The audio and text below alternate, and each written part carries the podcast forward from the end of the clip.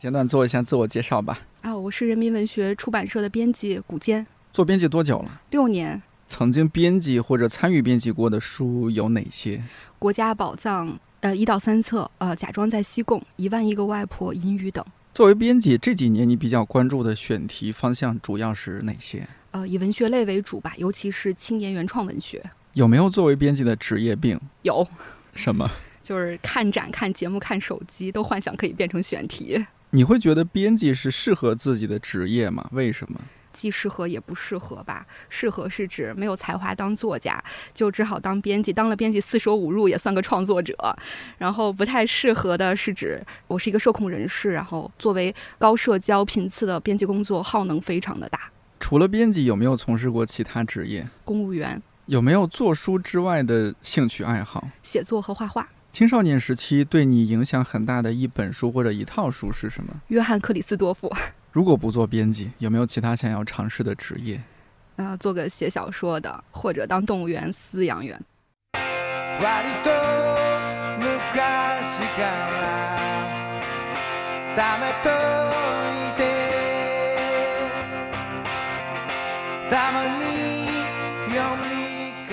你好，我是看理想音频编辑颠颠颠颠又叨叨，好比浪涛的颠。节目上线这天是二零二三年七月十三号，星期四。你正在收听的这档播客《看理想圆桌》是看理想编辑和主讲人放飞聊天的地方，也会时不时邀请各个领域的好朋友们来坐一坐。希望这里成为你晾晒心情、找到共鸣和听见生活更多可能的小阳台。久违的编辑专栏加印啦，编辑邀请到了来自人民文学出版社的编辑古坚。我们刚认识的时候，他正在为青年作者薛超伟的第一本书《隐语》做宣传。推青年作者不是件容易的事儿，即使像之前我们节目里提到过的，在我看来已经颇有名气的陈春成、王占黑。和不常读书的朋友聊起来，对方也是一脸茫然。阅读经典文学作品当然重要，可我们也需要在青年原创文学当中感受我们这一代的情绪。古坚作为编辑，常常能看到青年作者的好，也愿意为那些文字忘掉自己是一个社恐，卖力吆喝。这一期他聊了聊自己成为编辑的故事，也推荐了很多他觉得不错的原创文学作者和作品。这一期节目有两个关键词，一个关键词就是社恐，另一个关键词是青年作家，或者说是原创文学。我不知道我这么说合不合适？非常合适，非常合适哈。OK，我们先来聊聊社恐这件事儿。社恐呢，其实我在节目里也时不时说，我说我自己其实是个社恐，然后很多人不相信，你一个做节目的怎么可能社恐？不应该很话唠吗？呃，但是好像不同的人对社恐的定义不一样。而且哦，对我还必须得说一下，在我们这个就是这个泛的吧，泛的这个行业，出版传媒行业，很多人自称社恐，或者说大家会调侃说，这是一个聚集了全中国最多社恐的行业。你对社恐是怎么定义和了解的？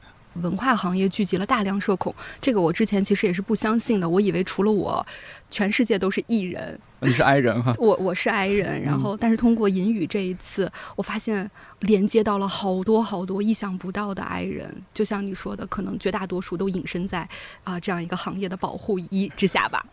呃，我怎么理解社恐呢？我觉得可能不管你表面上看上去是不是伪装的很好、很健谈，然后很能够打开自己，但其实你内心都一直在发生非常可怕的内爆。就是你虽然并没有说话，像个静物一样待在那儿，但你可能。已经像跑了一个万米长跑一样，消耗掉了巨大的能量，然后一直在想，我是不是哪句话没有说好？别人会不会觉得我很傻？是不是我很蠢？之类，内心会发生很多很多这样的 OS。对，平静之下的风暴其实一直在发生吧？这是我对社恐的理解。啊，我举一个例子，比如说我为什么觉得自己社恐啊？举几个例子吧，比如说大学的时候，总是喜欢坐靠后面的、靠窗边的、靠侧面的一些位置。呃，还有就是去参加什么聚会，也是找角落，就是一个角落人。除非什么情况呢？除非是今天这场合呢，全部都是 I 人。哦，哎，这个时候我的人格的另一面，那个好像有意那么一面，有意的一面，就外向的这一面就会爆发出来。就我变成主持人，我 也有点职业病，就我会变成那个现场主持人，让大大家这个气氛活跃起来。就我有点受不了，都在这儿安安静静坐在这儿。但只要说有那么一个人站出来，他在那儿就招呼大家，然后搜索啊什么，对，我就安心了。我说 OK OK，好，这一场我不用很辛苦了，我就管自己在那儿吃吃喝喝，管自己在一个角落就好。对，有一种把大家组织起来的使命感。你你是这样吗？我我也喜欢待在角落里，尤其今天中午在食堂吃饭，我的呃一起吃饭的。搭档，然后他不在，然后我就一个人找在一个找到一个角落，然后我就观察坐在我旁边的人，其实他们也都自称是社恐，然后他们就围坐在一起，显得其乐融融，但是大家一句话都不说。我觉得相比之于他们的尴尬，然后我一个人坐在那里的舒服，好像更舒服一些，是吧？是吧？嗯，而且有时候我还戴个耳机，其实有时候不一定真的在听什么东西。可能也就是戴个耳机，觉得你不要打扰我。我觉得是对周围一种抗拒。是的，嗯，因为你去搜索很耗费能量的嘛。是的，就像徐朝伟在隐语里说的，吃一顿饭就耗尽了我的能量，就是这样的。呃，我我在节目里必须得说说一下，就是我们虽然说在这儿说 I 啊，说 E 这些啊，首先说一下什么叫 I，什么叫 E 啊，这是这叫 MBTI 这个性格分析啊，对吧？对。呃，大家不太了解呢，欢迎去听看理想有一档节目，王芳老师主讲的心理学节目，有有一期应该就讲到这些，嗯，还有就是我们说 I。是内向，然后 E 是外向。具体来说，咱们俩都是 I 人，我是 INFJ。哦，那我们差不多，我是 INFP。完美主义，完美主义哲学家，好像是哲学家哦。完美主义哲学家，好像说我这种是什么提倡型人格，就不会硬塞自己的价值观给给对方，但是呢，会告诉大家我是怎么想的。至于你接受不接受是另一回事儿，可能是这样。其实我对这个了解不多，这似乎是大家一种自我认同的方式，觉得哦，我好像找到同类了。就像是我们一开场说，哎，你是 I 人，我也是 I 人，哦，好好，我们今天是一个 I 人的聚会。呃，那像你和呃薛超伟这种。就是编辑和作者的相遇。嗯，我看你之前写了一篇文章，就是当社恐编辑遇到社恐作者。说实话，这个让我还印象蛮深刻的。就是虽然说时不时听到行业里大家这样调侃说，我是一个社恐啊，我做我是一个社恐编辑啊。嗯但是突然看到说，哎，社恐编辑遇到社恐作者，我第一反应是这本书能出来吗？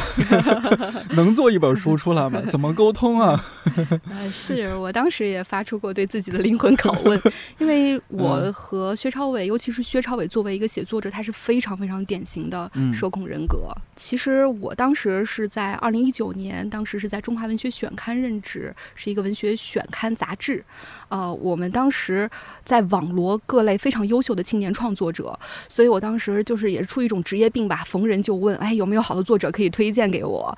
然后有一次在一次聚会上，还真的问到了，就是一个在复旦创意写作班就读过的朋友李英豆，然后他就几乎是按住我的头向我推荐说，哎，薛超伟非常的棒，你读过他的东西吗？我说啊，没没没有听说过。他说啊，那那那那那你真是太失职了，你必须去阅读。其实，在此之前呢，呃，我在我非常尊敬的前辈徐成亮老师的带领下，做了一个一。百一十七位青年作家的调查问卷，其实就是相当于摸底式的扫描了中国当代最活跃的一批青年作家。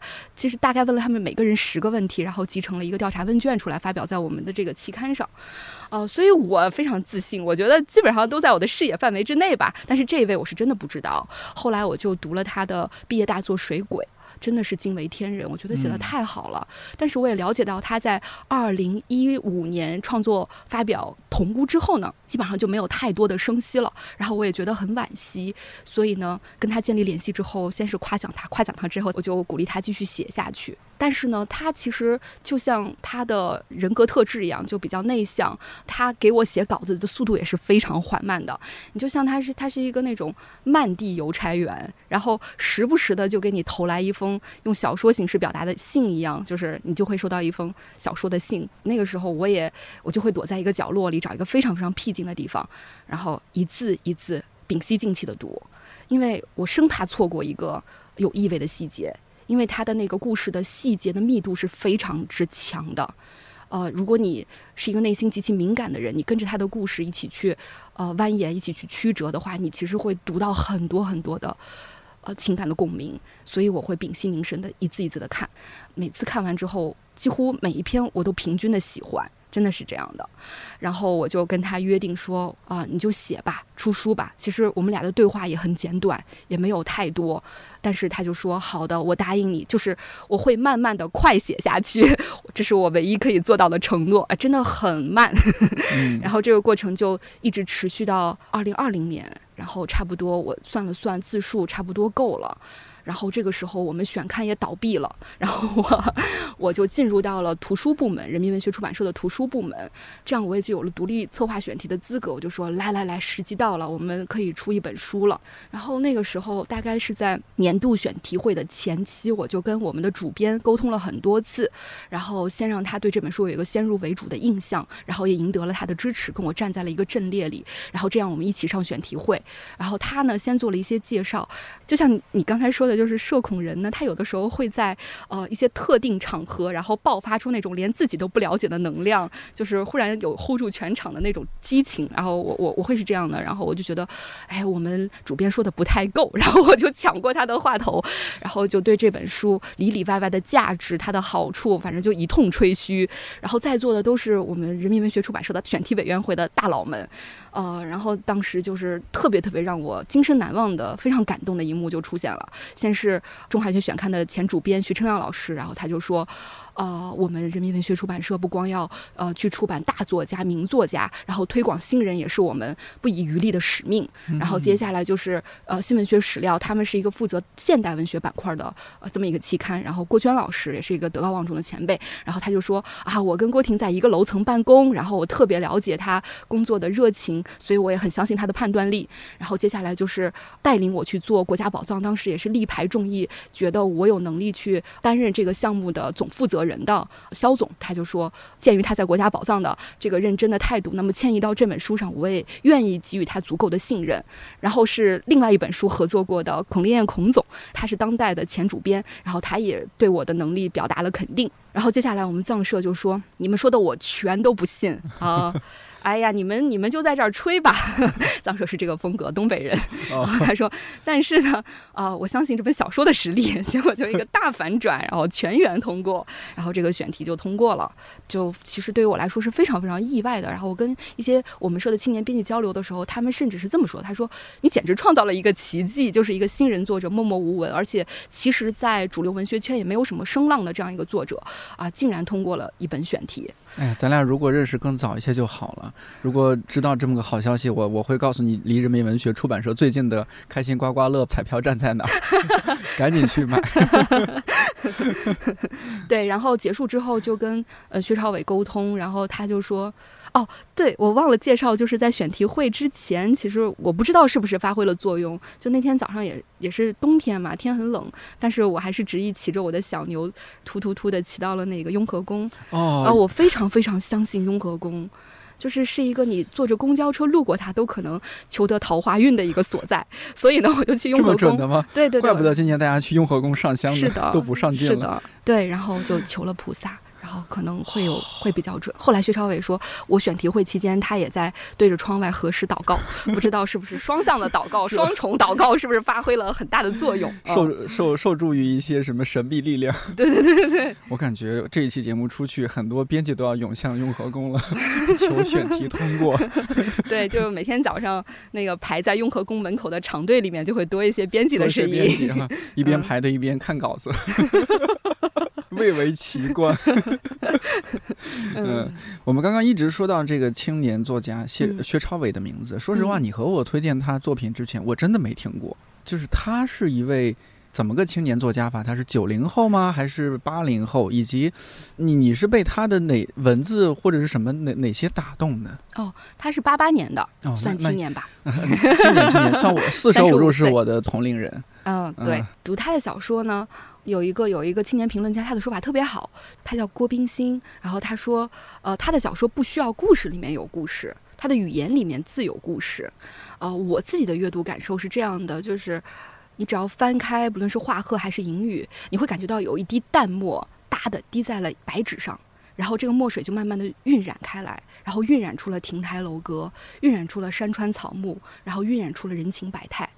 然后你就像是你在看书，看二维的书，但是你其实已经走入了一个立体的世界里。你在这里面遇到了你平时习烟不查的生活，然后你甚至遇到了比真实更加真实的你的内在世界。这是我的一种阅读感受。然后另外就是。他其实他的小说看到了我们这一类内向群体，就是我一直都很好奇，我们这个群体蛮庞大的，但是除了脱口秀，其实很少有作品去真正表达我们的精神状态或者是生活状态。嗯，谢谢鸟鸟，谢谢鸟鸟。但是薛超伟的小说真的是看见了这样一批人，他是真正去勘探我们精神海面下的地貌的。他在小说当中塑造了很多接受自己是一个一个人活着叫独自人，接受自己可以像空心砖一样，就是空心砖多好呀，都用在不承重的部分。他可以在小说中去讲述那种空无讲的状态，就是这种空无讲没有什么意义，但是我就是在讲这些世间幽微不可知的事物。他也可以接受我一辈子做一个一无是处的人，就在那个上海病人陈秋是一个社恐患者，他就说我接受我一辈子做个一无是处的人。以及他可以向我们传达一种，你不用着急，你不用内卷，你可以非常非常缓慢的活着，你可以找到你自己的生活节奏。我觉得就是文学，其实有些时候我们普通读者可能 get 不到它的什么写作手法呀、主题意蕴呀这些东西，但是它传达的一种氛围，一种给你揭示的不一样的活法，给你打开的一个全新的价值观，这种东西可能会一下触到触达到你内心非常非常深、非常非常柔软的地方。你就知道我不是孤立无援的，也有这样一群比现实生活中的人更加真实的栩栩如生的人物活在小说里。那我为什么不能这么活着呢？他会给你一种支持的力量。之前你看过的文学作品有描述类似这个群体的吗？之前呢，其实青年写作。大家都有一个共性，就是会关注到青年群体的精神困境。嗯嗯，这个是其实是大家共同关心的话题。是的。但是呢，总体来说，我们都比较喜欢用一个丧的基调，嗯，然后先给我们的小说笼罩上一一层这种语感，一层氛围。然后在这层氛围之下，其实很多事情会变得容易，因为我是丧的，所以我我去写一些无名的东西，我去写我的内心的状态，我怎么写，其实它看上去都是艺术的。但事实上呢？这种东西非常的读者不友好，你看多了，你会觉得它就是一种先锋文文学、意识流文学、内心小说、心理小说的一种变形。其实它并没有考虑到读者真正的这种阅读阅读接受力。嗯，但是，呃，薛朝伟的小说它不一样的地方就在于，它不光共感到了青年的这种孤独无力。他同时呢，也捕捉到了我们其实内在的非常希望和他人靠近，非常希望破冰生活，对，建立一些连接，对，非常就是一边恐惧一边渴望拥抱生活的这样一种善意。所以你在他的小说中是可以看到那种点点的善意和星光的，而且他也不是那种自我主观情绪的无边无际的这种漫溢，他其实呃会用大量的细节、大量的故事微粒。去讲一个人的动作，一个人的具体发生了什么样的有趣的事情，然后再去折射你内心这些曲折幽微的部分。它不是直接把你的内心世界摊开了看的，所以它是集可读性与深沉的那种自我发现于一体的，所以非常的不一样。所以感觉是几个月时间，是你和超伟都非常集中的在做这本书的相关的营销活动。对对对，这对于两个 I 人来说，应该是非常大的能量消耗。对，是的。嗯，他是长期在哪哪个城市生活？他长期在杭州。哦，所以他从杭州来北京，然后各种营业、接受采访、参加各种什么节目。啊，也没有那么多节目，也没有那么多营业 很多都是很多都是我们传的。他会和你吐槽吗？说，哎呀，早知道出书这么辛苦，呃，宣传书这么辛苦，我就不写书了。没有没有，我们两个在一开始的时候，其实就是一种互相打气的状态。在这本书在选题会上通过的时候，我就长叹了一口气，说未来的路更加的漫漫无边，因为我大家就预感到了营销是一件可能比过选题更加艰难的环节啊。所以我们就结成了冲冲冲组合，然后在我们的那个微信对话当中，最多的一个表情就是冲冲冲，关关难过关关过呀。对对对对对。那最近是一个什么状态？就是你已经在忙别的书了吗？对，已经开始进入新的项目了。有没有觉得经历过这段时间，你从你从 I 人变成 E 人了？我我有很大的变化哦，就是我以前给陌生的人发微信。我内心会抖上好几抖，对，但是现在不会了。现在我会面无表情的发出一个微信，就像一个机器人一样进行这个操作。就因为短时间内和太多人做沟通，克服那一关了。是的，就是以前会有一种拿小刀在心上割过一刀的这种感觉。哎呦天哪！我给你第一次发微信的时候也是这种感觉啊。对，但是后来就没有了。后来因为你不能总割自己。那你也不是刚开始用微信那，那么多年你还要读书啊，然后工作啊，应该也有。一直是这样过来的，嗯。但现在好了，现在跟导师打电话都比较从容了，所以也对部分的治好了 这样一个病吧。所以就是现在这种状态，我们是我们进入一下，就是其实这个专栏每一期都会讲到坐在我面前的这位编辑，他是怎么样成为编辑的。这我们这一期也不例外哈。嗯，那说说你成为编辑的故事吧，怎么样成为天才捕手的？过奖。然后我，嗯，我其实很小的时候就非常喜欢文学，是机缘巧合吧。大概上五年级的时候，意外收到了一封天外来信。哦，就是来自于鲁迅文学院，然后发来了一封信，说你愿不愿意参加我们的函授学习？然后那个时候那种诈骗广告还非常的少。对啊，我第一反应会不会是诈诈骗广告啊？那个那个年代非常的少，然后我就说。哎，好呀，看看费用也不是很高，那我就学起来吧。然后当时就会有一些作家呀、名有名的编辑呀，然后跟这种小读者、小写作者，然后通互相互通互通信件。你可以把你的小小写的小作文寄过去，然后他帮你修改提意见。如果有特别好的，他就会发表在一个文学杂志上，一个专门就叫《中国少年作家班》这么一个文学杂志上。但他最早是怎么拿到你联系方式？我不知道，至今是个谜。这是九十年代的事儿了吧？嗯。哦，那那这也挺神奇的，是因为你之前发表了什么吗？我不知道，我至今不知道发发生了什么。但你之前是不是发表过什么？有投投稿？嗯，可能给某也有可能，但绝对就是那种非常非常小的地方的啊，小豆腐块儿，然后不知道怎么就那是有可能的，对，有可能的。我我记得我初中那会儿也给什么作文报投过稿，然后就一句话 一句话的那小孩说的话，然后登了，都都有好多人联系我，然后我们成为笔友啊。太逗了，还 真是一个笔友时代。对对对，笔友时代。哎呦，现在可能大家没有经历了，但八零后、九零后应该有些人还经历过。对，然后所以就从小就很有情节嘛。然后后来选专业的时候，也就非常直接的，没有任何犹豫的选了中文系。然后选中，我在大四的时候就被当时本科的导师张宁老师带着，然后去一期一期的跟踪阅读文学期刊，阅读所有的那本期刊上所有的小说，然后进行。简要的评写，给每一篇小说写评论。你本科是在北师大，北师大对。硕士毕业之后，我就我就有点浑浑噩噩吧，没有做什么职业规划，就有点那个当一天和尚撞一天钟呢。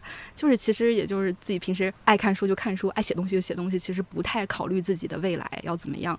所以那个时候错过了很多很多的招聘，呃，没有什么工作机会了，然后就意外的被录取为了公务员。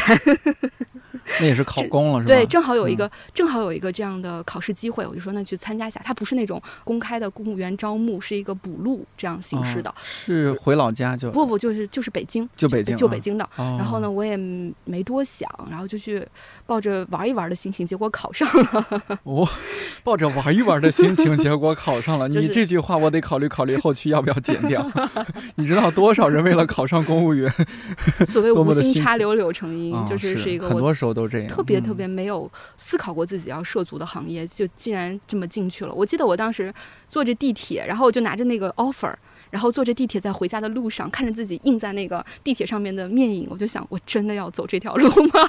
抱着一种非常苍凉的悲壮的心情，然后入了职。苍凉悲壮嘛？呃，在这和听友们交代一下，呃，古今是我的老乡啊，我们三晋大地，人杰地灵。按理说，在我们家乡那一块儿，你考上公务员，那家里该多开心呀！但你心态是这样，你家长知道吗？我我家长已估计已经在庆祝了吧？是吧？对他们很开心。对，但是我我真的是很凄凉的。我觉得我签了一个卖身契，然后为了北京户口，然后就这样。进入了一个自己不喜欢也没有期待过的行业吧，整个过程也做的不是很开心，所以在三年之后看到中华文学选刊在招人，就是徐春亮老师他当时发起的一个招募启事，然后我就马上报名了，就非常非常非常巧，我觉得一切都是上天的 安排嘛。然后徐徐老师面试我的时候就说：“我记得你的名字，因为我在七年前看到过你写的评刊文字。”哇，对，嗯，所以我觉得一切都有点那种冥冥之中的安排。你做公务员期间有写东西吗？有写有写，会在公号上啊，呃，什么上面，或者是是不是在你们豆瓣上写一些东西？我我印象中是不是你你们在大学的时候，你们一个宿舍还是几个好朋友做了一个公号叫“意味情”？这你都知道，功课做的太太感人了。对，是不是？是的，是的，是的。发表在那儿吗？对，那那是一种，也也在也在其他的一些平台上面赚点小小的稿费，写一些磨练一下自己的笔头。对对对，就以古坚这个名字，这个笔名？对对对对对。哎，悄悄问一下，就公务员是可以这样，就写点稿子，然后投投稿是吗？那不然公务员干嘛呢？赚点外快哦，可以的。嗯，OK，那那就进入中华文学选刊。那当时你对这本杂志了解和熟悉程度是怎么样的？一闻所未闻啊，闻所未闻，对，闻所未闻。当编辑吗？对，当文学编辑。其其实继续在做自己大学时候做的事情，就是一本接一本的阅读文学期刊，每个月阅读一次，然后从里面选出最好的文学作品，然后进行点评；不好的作品，写出拒稿的原因。对，其实一直在做一个专业相似的工作，嗯，对，很对口啊，这么说，对，非常的对口，多开心啊，是不是？嗯，非常拿到中华文学选刊的 offer 之后，对，那家里人就不开心了。他当时家里人什么反应？我爸爸就是垂头丧气的，觉得我是个奇怪的人。他说我是一个奇非常奇怪的人。然后我妈妈呢，她很支持我，因为我妈妈。自己年轻的时候，其实做的工作和你一样，是一个主播，是那种电台主播。但是后来迫于各种生活的压力，然后就放弃了，去做了一个自己不喜欢的工作。所以她深知做一份喜欢的工作有多重要啊，所以她很支持我。那然后呢？你爸爸不支持也就不支持嘛，不用管他。对对对。二 这个投票就二比一，是吧？高票通过。他现在呢？觉得你现在的工作？嗯，他现在啊不太管我了，啊已经鞭长莫及了。山高皇帝远了，已经是吧？对对，吐槽我也听不到。嗯，OK，那那去了中华文学选刊做文字编辑，是做什么样的？就是你那会儿说的，就收收集一些青年作家的文字，然后过来看哪一哪一篇文字是可以登在这个上面的吗？对，我们其实不是收集，就是每个月中国都会出版六十多种文学期刊，那我们大概有三到四个编辑。就分工把这六十多种期刊全部扫描阅读一遍，然后从中选出嗯最好的作品，然后提交给主编，再遴选出可以刊登在选载在我们中华剧选刊选刊上的作品。大概是做这样一件事情，然后同时我也负责我们的新媒体。哦，所以也不一定非得针对就是青年作家啊，不不不，主要是看文字。对，然后当时就有一个呃，你知道那个匿名写作计划？嗯，对，张悦张悦然老师做的。刚刚进入这个行当的时候，有一种我在进行匿名写作评奖的这个过工作，就是因为所有的作者在我这里都是陌生的，因为除了那些大作家，其实发布在期刊上的很多都是默默无闻的呃作者，有文学梦的可能，对对对，全国各地投稿过，对对，或者说是因为我的见识所限，我并不认识他们，那我其实就是在做匿名匿名的一个阅读和评选，对，然后在这个过程当中，我发现一个奇怪的规律，就是。但凡是我喜欢的、看上的、推荐给主编的，一定是年轻人，就是这个概率非常非常的大。那可能也会不会是因为你想，你当时是更年轻的，所以年轻人可能天然会被年轻人的一些文字打动。他也讲到一些青年困境啊，或者怎么样，会让你与我心有戚戚焉这样子。对对对，一个是题材上的这种贴近，还有就是语感上的，它是一种鲜活的这个时代的语言不一样。嗯，那这个事情继续做，在文学选文学选刊是做了多久？做了三年。三年。对。那三年对你来说是怎么样一个工作状态？还有你，你感觉自己扩大了哪些认知，或者说有哪些不一样的经历？哇，那三年首先是非常非常的刺激和挫败的一个状态。又刺激又挫败。对。为什么呢？呃，其实。这个感觉集中来自于，因为平看我之前已经经历过了嘛，不算新鲜。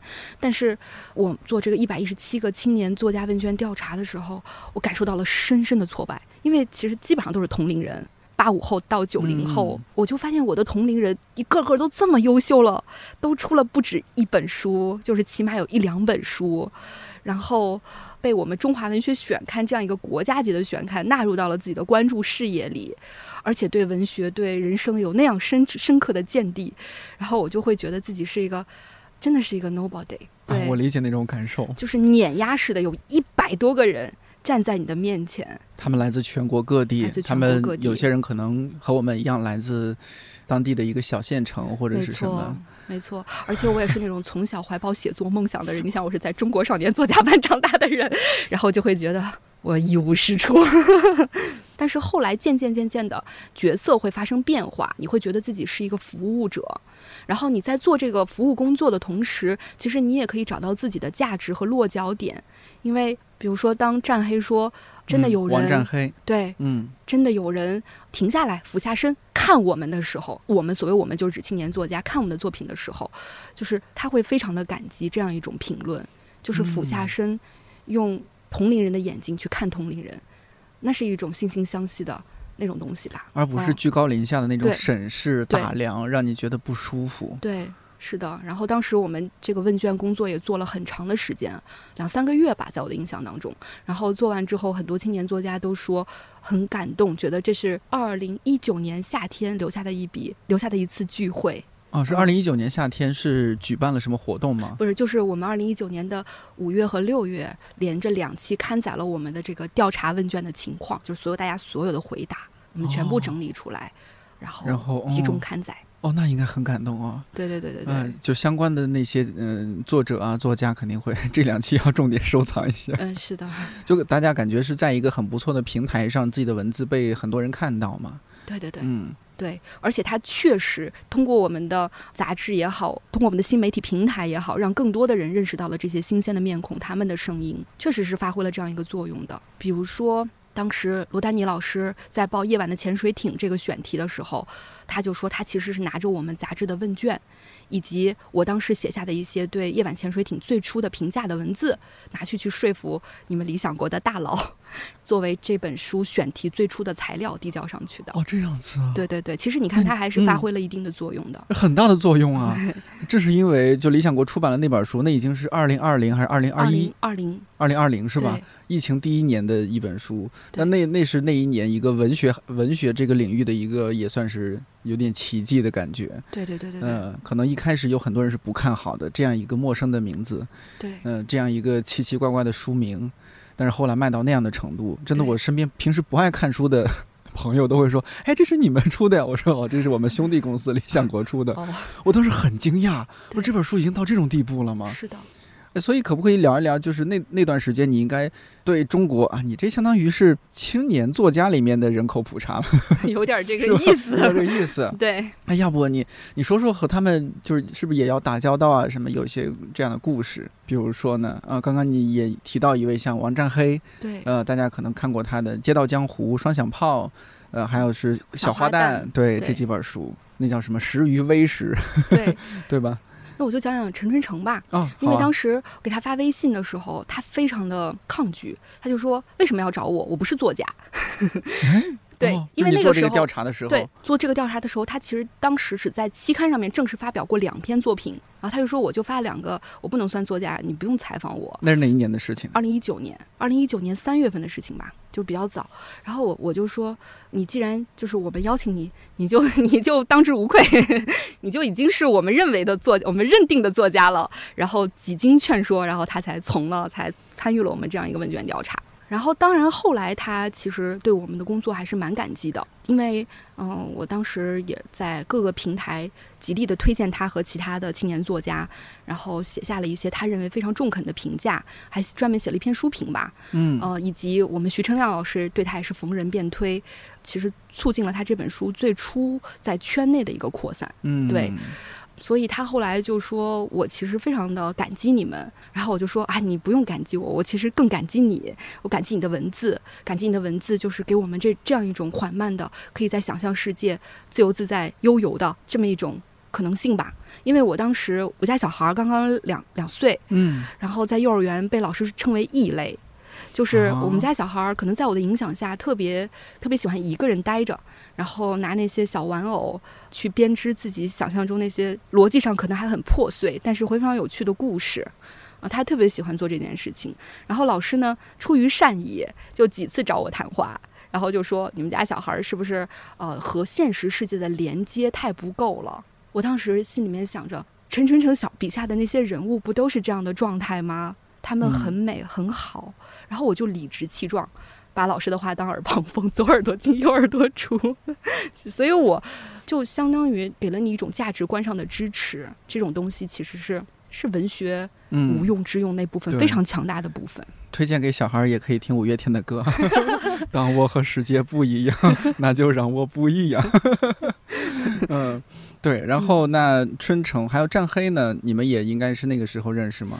呃，对，战黑，战黑也是那个时候最初建立连接，然后后来，呃，我们就开始尝试在选刊上面推出一档栏目，叫圆桌会。嗯，就是邀请青年作家有相似共性的做一些笔谈。那个时候正好王战黑发表了《去大润发》，我们转载了；然后薛超伟发表了《上海病人》，我们也转载了。这样一个先后的转载，而且他们俩都是复旦毕业，然后就把他们攒在了一起，然后做了一场笔谈。呃，那场笔谈还蛮愉快的，就是写那些意外的交汇与闪光。然后就写他们两个在怎么样在多雨的巨型魔都里面写作的故事。后来三年之后，薛超伟的书出了，然后我就。其实我很想联系战黑，但是我怕打扰到他。结果没想到战黑突然在我们一个沉寂三年的群里面突然跳出来说他买了《隐语》，然后看完之后很喜欢，然后他就说我们要不要再来做一次笔谈？哦哦，对，好棒啊！对他好棒，就是非常有具有仪式感，而且经历了三年疫情的洗礼，其实大家的心心境都发生了很大的变化。尤其是战黑，他就说我好像现在更加理解《上海病人》里的陈秋了。嗯，你想那么一个零零的。外放的战黑，他理解一个社恐患者是那种真正意义上的社恐患者啊，不是那种自我标榜的。对，是的。他能够理解这样一个人的心态了，我心里面就很心疼。真的，这三年发生了什么？其实，在战黑的这一一句小小的自我的表露当中，你就能够体会一二了。对，所以我们就非常仪式感的又做了一次笔谈。然后我们采取的形式呢，还是用石墨文档，就是我我现在我在里面抛出问题。然后呢，采取一种呃比较有时差的回答方法，就战黑说，比如他洗衣服的时候、发呆的时候，用这样的间隙去写下他的回答，所以他这个回答写的写的非常非常的自然。嗯，灵动就像他的小说一样。对，就是你们开一个在线文档，然后呢，也不是说固定时间，哎，这两个小时我们都坐在电脑前面，不是这样子的。有时间你就去打，对，有时间你就去回复。对对对，像 BBS 那个年代是吧？对，是的。然后另另一个人回复完之后，还可以对前一个问题进行补充。反正就是就其中那种时差的感觉特别有意思。我们现在很少写手写信的年代，我觉得这是另一种手写信。对对对，就你也不着急回复，对对对，你也会有些期待，你对这个。他会写什么是吧？对对对。然后你打开这个文档，哦，他写了东西了，然后我去回复一下。对，嗯，就很惊喜。本来是一个空白的吧，对我来说是一个空白的问题。然后打开之后，咦，被填满了，而且回答都那么有趣，好浪漫哦，一种属于文学的浪漫。对对对，结合了一些新科技，这过去不敢想啊。嗯，那就是你接触了很多的这些青年作家，所以我们也聊聊这样一个群体，因为这几年。大家也逐渐逐渐关注到，呃，一些青年作家啊。首先，这个青年好像和我们平时说的青年似乎又不太一样，因为像我们这个年龄，我这种九零年的都开始自嘲中年了。好，青年作家那个年龄限制是不是要更放宽一些？比如四十岁也可以说青年作家，对吧？可以。我从来不以实际的物理年龄来界定什么是青年作家。哦，比如说，它的界定的范围是什么？就是语感是不是一样的？哦，比如说像是个人式的一个界定。呃，对对对对对，我比如说王邦老师，嗯嗯，写《贫穷的质感》的作者王邦，对，在我心目中他就是一个地地道道的青年作家，他甚至会比很多九零后更加新兴人类。嗯，这样一个认知其实是来自于他的小说《假装在西贡》。其实这本书也是我在徐朝伟引语之前。去年编辑的一本书，去年出版的。然后这本书也是收录了王邦老师十年来写作的一个结晶，大概也就是八九篇的样子。嗯，对，你就你就会发现他的精神能量超强，他是那种既把我们青年作家身上所具有的那种新锐的东西，他又能够把一个阅历丰厚的中年人对于中外文化不同呃语境的观察结合在一起，然后写出那种精神弧光极强小说的这么一种状态。我觉得你用词真的好准确哦，是吗？对，啊，王邦老师，还有哦，我想到说，就是因为这几年大家好像也逐渐开始关注一些，这种开始关注似乎也是有一些社会上的推波助澜啊。当然，这此处是一个褒义词啊，就是可能营销也做得不错，再加上人家的文字确实也好，各种机缘巧合、天时地利人和，那这些书卖的也还不错。典型的，比如说像双双雪涛，这些年大家认识的，还有刚刚我们说的战黑、嗯，春城，嗯。呃，那所以我在想说，到底这个青年作家这个群体和我们已有认知中的那些作家有什么不一样？那如果我第一次看到这个词儿，我就天然以为他就是年龄年轻一些，这些人可能是八零后、八五后、九零后，嗯所以被称为青年作家。嗯但我想知道它更广泛意义的，甚至呃还以及更具体意义上，为什么是青年作家，以及青年作家他和以前的那些作家有什么不一样？比如说他们的关注方向、他们的嗯文风，嗯，甚至他们呃进入大众视野的方式，种种种种。嗯，我我觉得你应该更清楚一些，或许也可以给我以及所有的听友介绍一下。其实我拿到你这个问题大纲的时候，我有一种回答政治试卷的即视感，这这这这这是一道大题，这是一道大题，真的是一道大题。我觉得我写完都可以去完成一篇论文了。嗯，嗯对，就简单说一说自己的观感吧。嗯。嗯，青年作家首先他对于当下时代有一种非常非常主观的视角，他不再像过去那样去书写宏大时代的历史的发展变迁，他完全把视角转移到了自我身上，然后从内在的眼光，从像从颅内去透视出去，去看待我们这个世界。所以说，很多人在诟病说青年作家缺乏时代感，缺乏历史感，但事实上，本来这种波澜壮阔的历史就已经在现代语境下失效了。那世界就是这这样一个这样一个可以说是比较平淡的状态。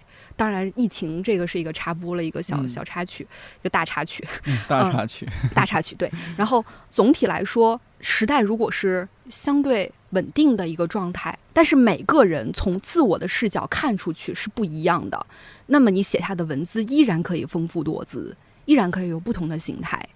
那他们其实更关注个体的经验、自我的感受，甚至是一些情绪的流露，以及他们会用与之相匹配的非常富有时代活力的文字。就是整个语言系统是被更换了的。就是为什么我可以在阅读的时候一下子辨认出他们，是因为他们运用了一套完全不一样的语汇，而且每个人都有自己的特色。比如你像王占黑，他是一种灵，你难以想象大城市的生活可以用这样的语言方式去组织。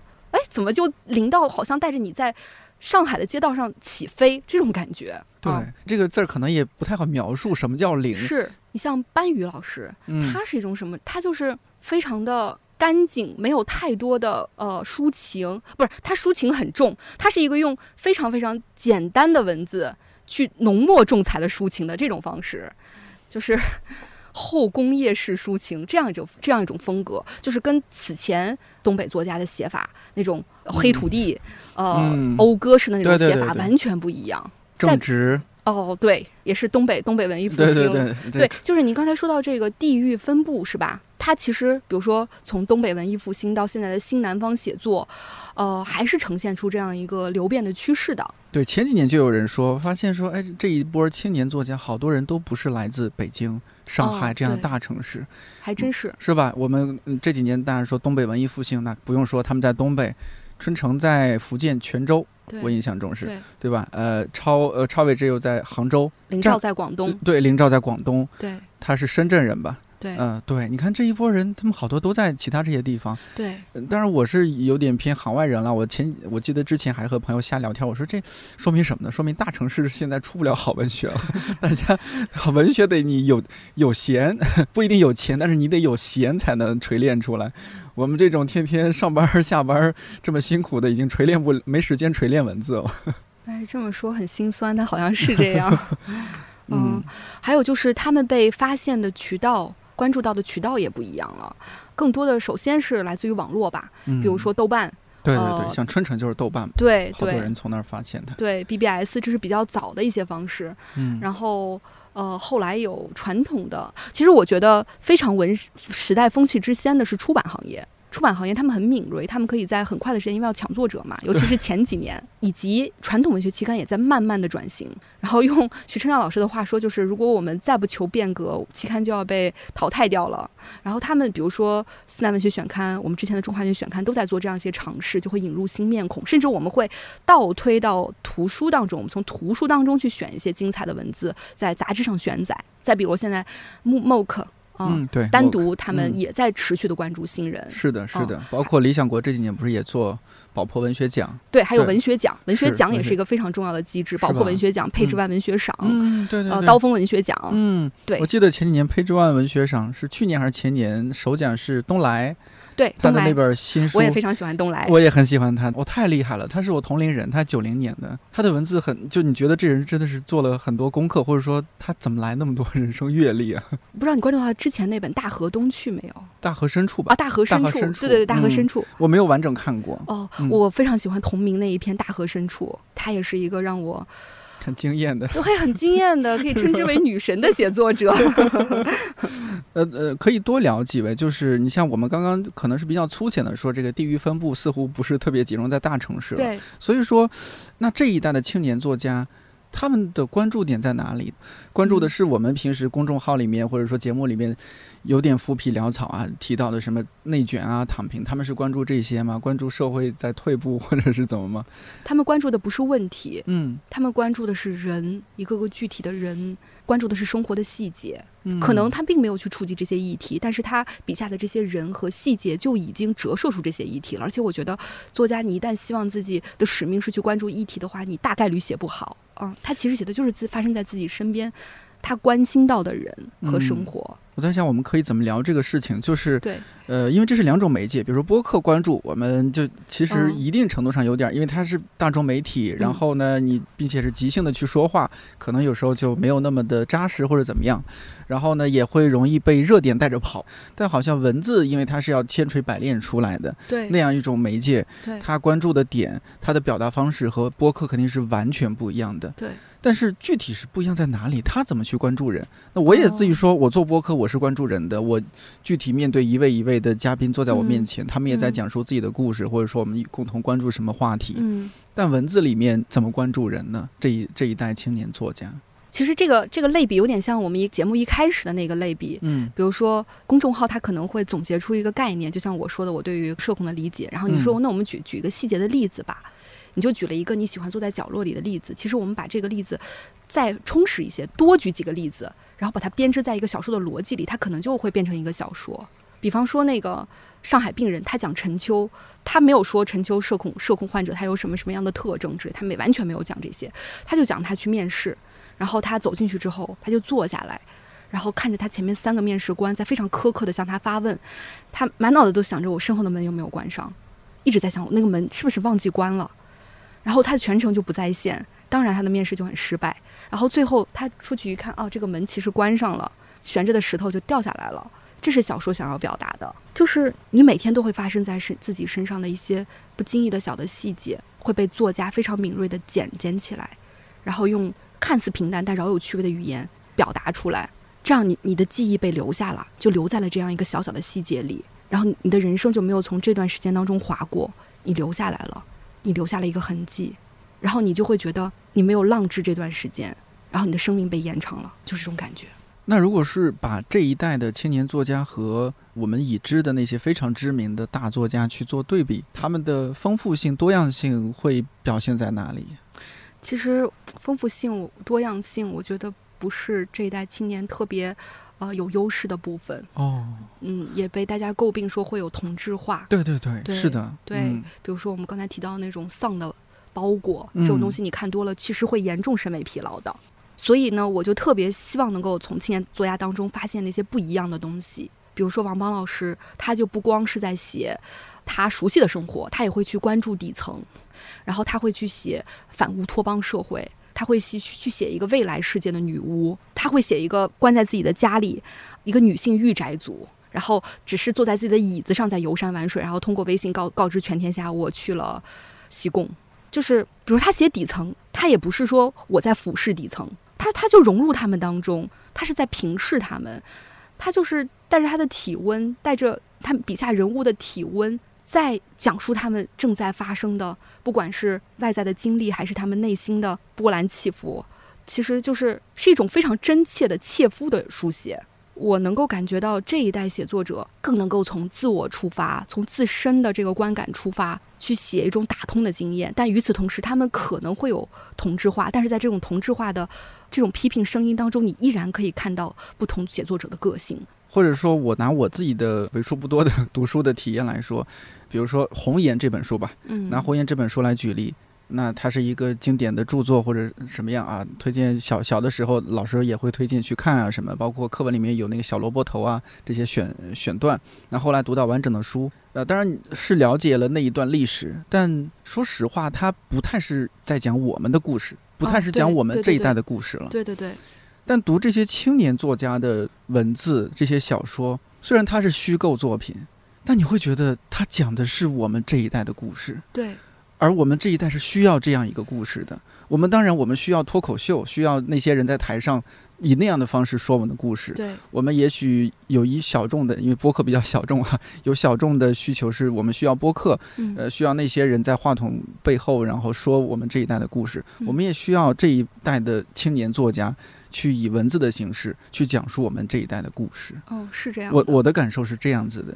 是的，是的，是的。所以这就是他们对我来说和上一代那些大作家不一样的地方。大作家的作品当然厉害，我们也认可这一点，但是。呃，之前不是有，呃，有有那样的口号，说是唱我们的歌。那我们现在就想说，看关于我们的文字。对对对，我有这样一种感受。对，是的，因为大作家他们其实对于当下的生活，我觉得普遍来说是一种失语的状态。他们在描写历史、描写乡土的时候，非常的游刃有余。但是他们一旦进入当下这个日新月异的语境当中，他们就失语了。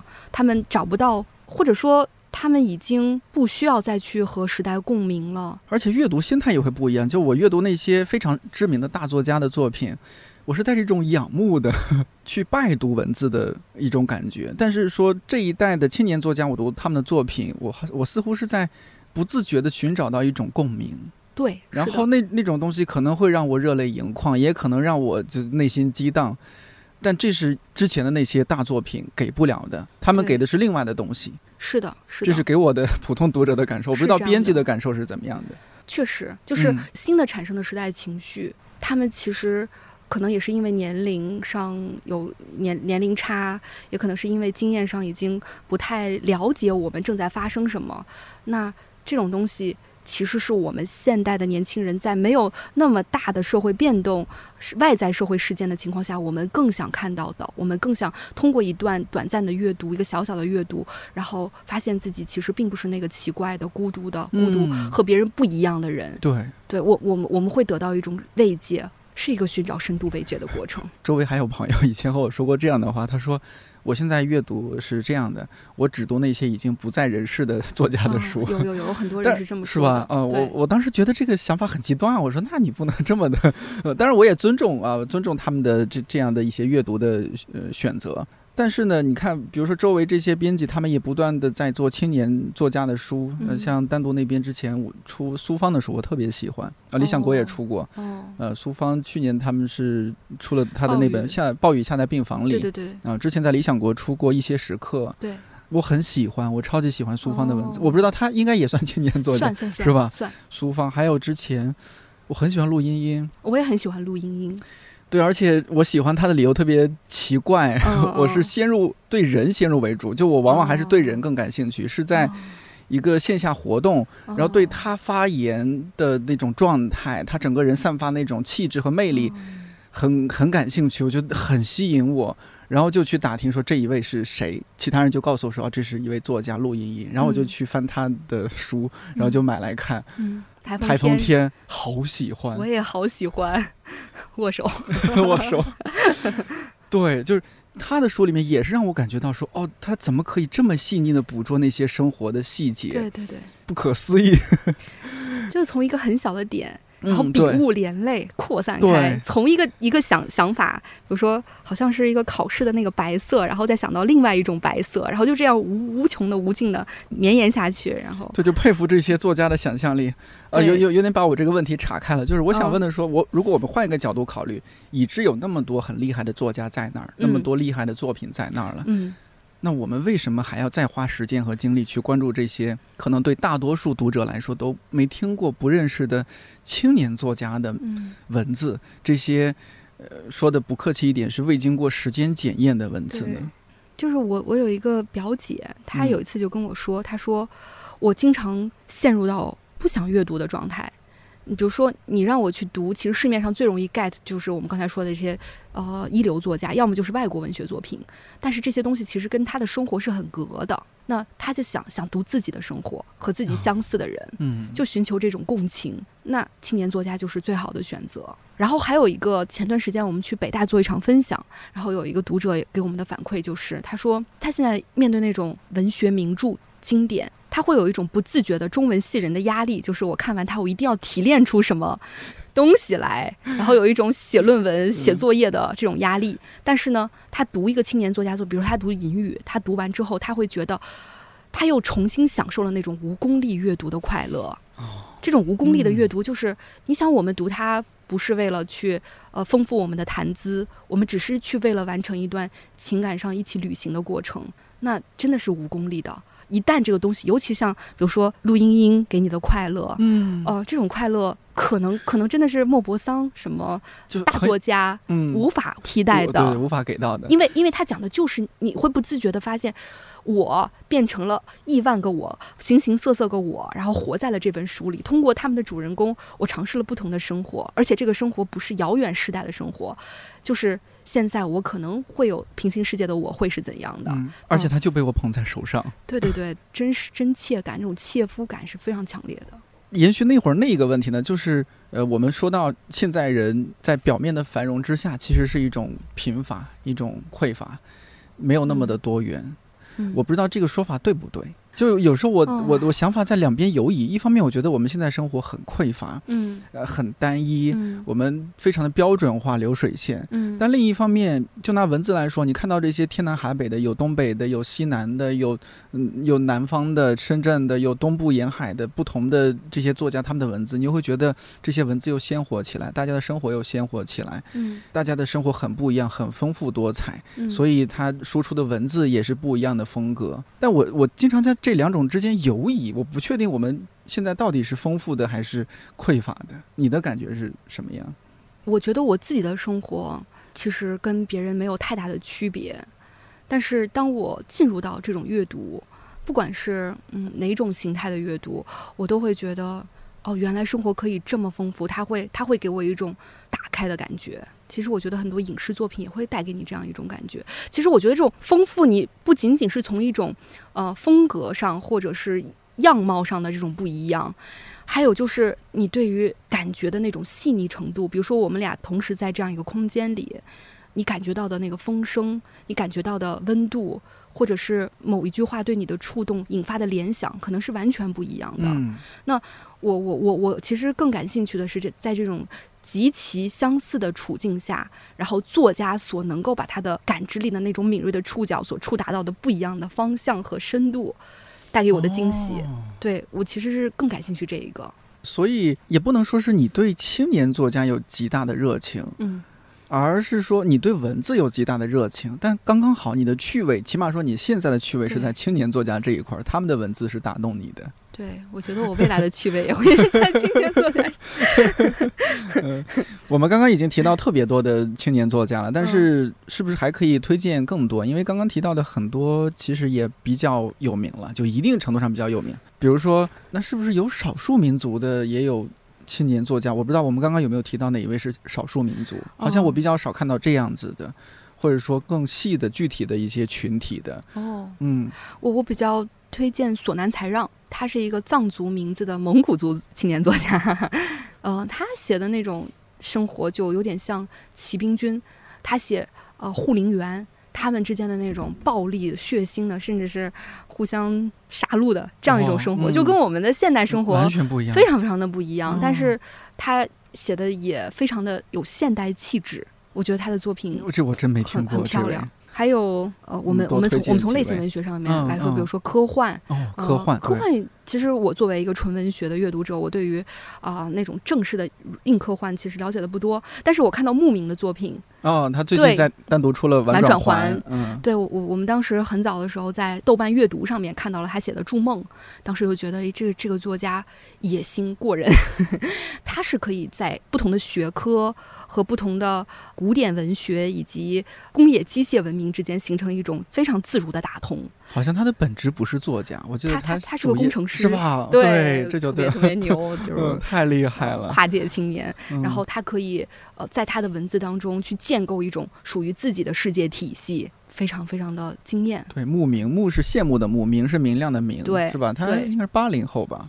呃，对，八八年的，八八哦哦，暴露年龄，好年轻啊！嗯，对，还有皱温。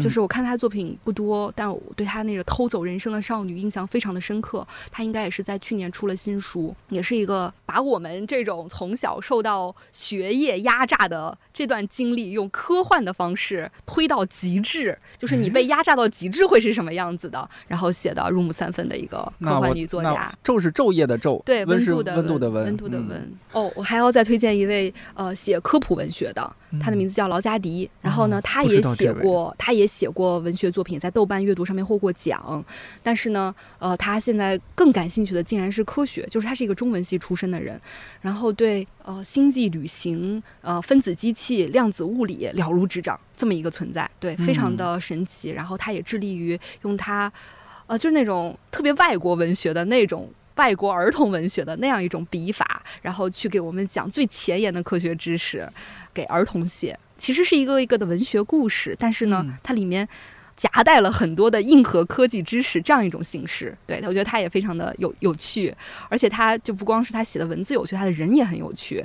然后他在疫情那一年最严重那年，二零二零年吧，一个人沿着喜马拉雅山脉国境线，然后走了五千公里，然后就深入到那种最偏僻的藏族村子里面，然后给当地的孩子去讲星际穿越的知识。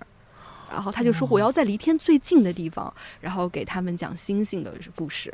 我觉得非常非常浪漫的一个人，是吧？好，女女女生，女生，然后也是八五后，八五后，对对对。哎，真的就是呃，我我们做个不，呃，也许没那么恰当的对比啊。不是这几年说什么 音乐方面是什么华语音乐的衰落啦，什么我不知道文学方面有什么华语文原创文学衰落的说法吗？”这么说合适吗？就是我我我觉得，嗯，从我们已经界定为主流的成名成功的这些作家来看，可能是有衰落的趋势的。就是我个人的感觉，嗯，他们已经功成名就了嘛。对对对对，而且其实很多人也就停笔不写了。哦，对，确实从这个角度来说是有衰落的趋势。对，不是说他们写不好了啊，是 停笔不写了。对对对对对，嗯，但是呢。从另外一个角度，我觉得经济基础决定上层建筑。我还是相信，在这样一个所谓的大时代，还是能够诞生很好的青年、新的新人写作者的。那我觉得，青年写作写作者其实恰恰在这个时代在积蓄自己的能量。呃，当然，它不可能很多，不可能爆炸式的出现，因为现在不算是文文学的黄金年代。但是呢，一个一个令人惊喜的作者，一个个令人惊喜的声音是在不断不断的涌现的，或者是在冒尖儿的。比如说，像我们这几年关注到的双雪涛啊、班宇、陈春成、林兆，对，包括我们刚才提到陆英英、东来这些，可能名气没有那么大，但确实也特别让人惊喜的作家。大头马，大头马，对。对，唐斐、牧民这些其实都是他们慢慢慢慢可能会为我们勾勒出一个全新的文学版图，只是这个版图现在正在生长之中。那么，我觉得我们这一代文学编辑其实做的就是发现他们，然后帮助他们成长的这么一个功能吧。我我我好像在别的地方看到你 你说过这么一句话，还是在哪里看到的？哦，发现这个时代的莫言和余华是吧？对对对，我觉得这这句话就很有野心。因为你在一个文学不那么景气的年代说这样的话是需要很大勇气的，嗯，要找到这样的作者，找到这样的文字，好像不是那么一件容易的事情，非常的不容易。首先，好的写作者就是非常稀缺的，虽然我们说他们在一个一个的出现，但是总体来说，好的。顶尖好的写作者其实还是非常非常难得的。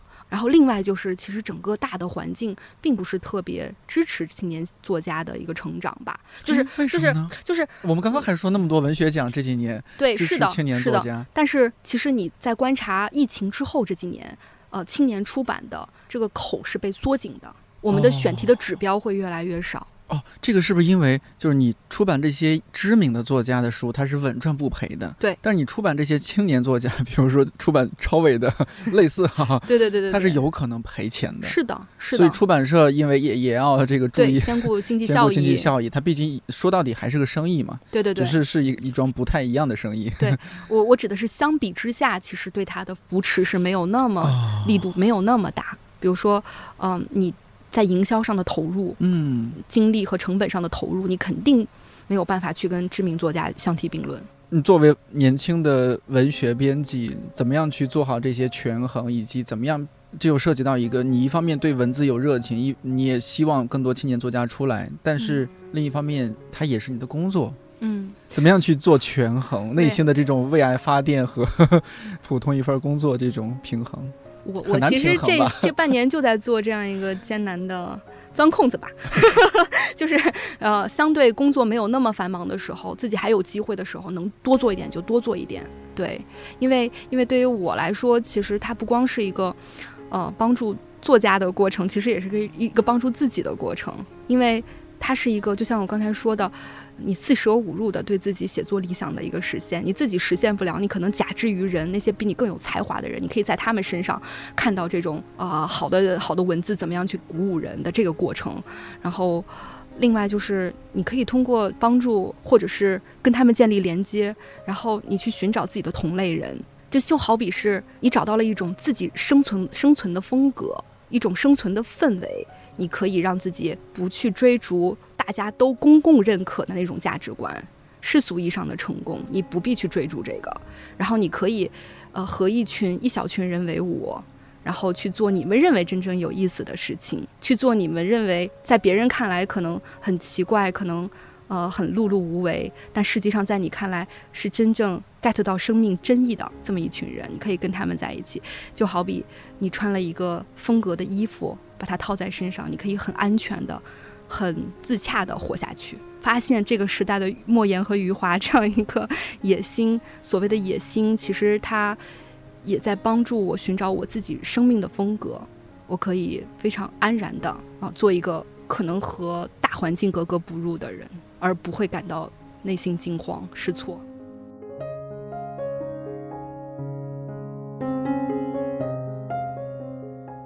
感谢你听到现在。如果这期提到了你喜欢的青年作者和作品，也欢迎在评论区分享你的阅读感受。看理想圆桌每周四更新，在看理想、小宇宙、苹果播客、喜马拉雅、蜻蜓 FM 和网易云音乐等平台都可以订阅收听。如果觉得这期或者这档节目不错，也欢迎在朋友圈、微博、小红书等平台分享推荐，万分感谢。